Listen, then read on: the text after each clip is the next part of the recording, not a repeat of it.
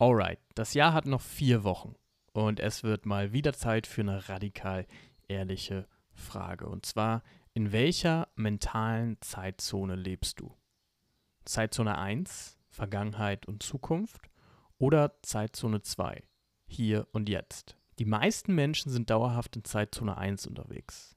Und das ist gar kein Wunder, weil unser Gehirn gerne Energie spart. Denn es ist einfach, Erfahrungen aus der Vergangenheit in die Zukunft zu projizieren. Vielleicht kennst du diese Gedankengänge. Damals hatte ich schon Probleme mit der Struktur, das wird nächstes Jahr ähnlich. Damals hatte ich schon Probleme mit der Disziplin, das wird nächstes Jahr ähnlich. Damals hatte ich schon Probleme mit der Umsetzung, das wird nächstes Jahr ähnlich. Genau hier wird es aber problematisch.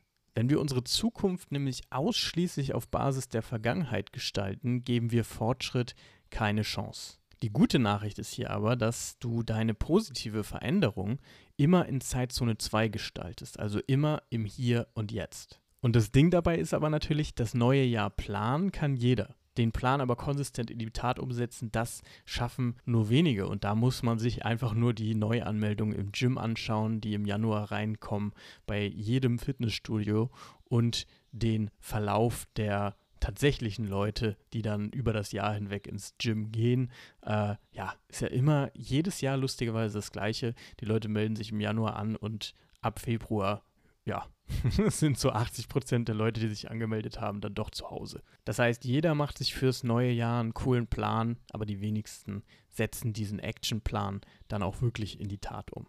Und ich glaube, um in Zeitzone 2, also im Hier und Jetzt, nachhaltig neue Wege einzuschlagen, müssen wir regelmäßig rauszoomen. Und wir können uns da, wie immer, recht coole, radikal ehrliche Fragen stellen. Zum Beispiel, worauf wäre mein achtjähriges Ich stolz, wenn es mich jetzt, in diesem Moment, sehen würde? Und was würde mein 76-jähriges Ich verändern, wenn es mich jetzt sehen würde? Und welche Rahmenbedingungen für mein Leben haben sich schon längst verändert? Diese ganzen Fragen sorgen dafür, dass wir unseren Zoom benutzen. Wir zoomen also mal raus. Und nur wenn wir diesen Zoom immer wieder benutzen, können wir eben ein wohlwollendes System-Update durchführen. Und mit diesem Update schalten wir wiederum neue Wege frei. Wege durch die Angst, Wege aus der Prokrastination, Wege durch die Unsicherheit, Wege zu unserem neuen Ich 2.0. Okay, wenn wir also jetzt offiziell mental Zeitreisende sind, die sich entscheiden können, ey, bin ich jetzt gerade in Zeitzone 1, in der Vergangenheit oder der Zukunft unterwegs oder bin ich jetzt gerade in der Zeitzone 2 im Hier und Jetzt unterwegs. Wenn wir jetzt also diese offiziell mental Zeitreisenden sind, dann stellt sich natürlich die Frage, wo kommst du in 365 Tagen an? Ich erinnere mich immer gerne daran, dass unser Heute immer ein Resultat von unserem Gestern ist. Also all das, was du zum Beispiel vor 365 Tagen gemacht hast, entfaltet heute eben einen krassen Effekt auf deinen Alltag. Und jetzt kannst du dich mal fragen, ey, wohin ist denn vor 365 Tagen deine Zeit hingeflossen? Und wem hast du bedingungslos geholfen? Was hast du aus Gewohnheit gegessen? Welche Projekte bekamen deine ungeteilte Aufmerksamkeit? Und hast du dich vor 365 Tagen vielleicht im Gym ausgepowert, obwohl du überhaupt gar keinen Bock hattest? Die meisten Menschen verkennen die maßgeblichen Zusammenhänge zwischen ihren Entscheidungen im Jetzt und deren Auswirkungen auf die Zukunft. Und voll oft hörst du halt dann Leute, die dann sagen, oh, hätte ich doch vor einem Jahr schon angefangen, regelmäßig zum Sport zu gehen, dann hätte ich heute ja einen richtig niceen Körper und könnte irgendwie äh, ja, am Strand flexen. Auch wenn das natürlich jetzt nicht die Motivation sein sollte, weswegen man ins Gym geht, aber wie viele Leute haben das schon irgendwann mal gesagt? Ein Haufen Leute. Und diese Aussage ist eben das Resultat davon, dass die meisten Menschen die Zusammenhänge nicht erkennen zwischen den Dingen, die wir jetzt genau in diesem Moment machen und den Dingen, die dann in 365 Tagen folgen auf Basis dieser Tätigkeit. Und jetzt aber natürlich cool, weil du diesen Podcast gerade hörst. Du bist ja jetzt ein mental zeitreisender Mensch geworden und du nimmst diese Zusammenhänge jetzt sehr viel bewusster wahr. Und du nutzt dieses neue Bewusstsein, indem du deine Zukunft aktiv beeinflusst mit den bewussten Entscheidungen, die du im Jetzt triffst.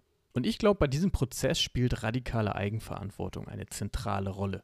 Wir reden sehr oft über radikale Eigenverantwortung in diesem Podcast, weil ich denke, dass es eben ein super wichtiges Konzept ist, um zu verstehen, hey, die einzige Person, die wirklichen Einfluss auf meine Zufriedenheit, meine, meine Gesundheit, meine Freude am Leben, mein Reichtum und mein Peace of Mind hat, die einzige Person, das bin ich halt.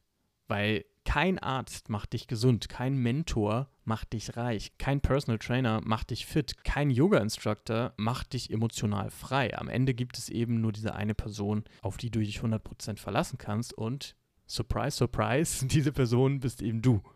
Und was ich mir jeden Morgen sozusagen aufschreibe in mein Journal ist, dass ich eben die Verantwortung für meine 4000 Wochen habe. Ich bin der Typ, der mir selber erlauben darf, was ich schaffen kann und was ich nicht schaffen kann. Und ich kann auch Verträge mit mir selbst schließen.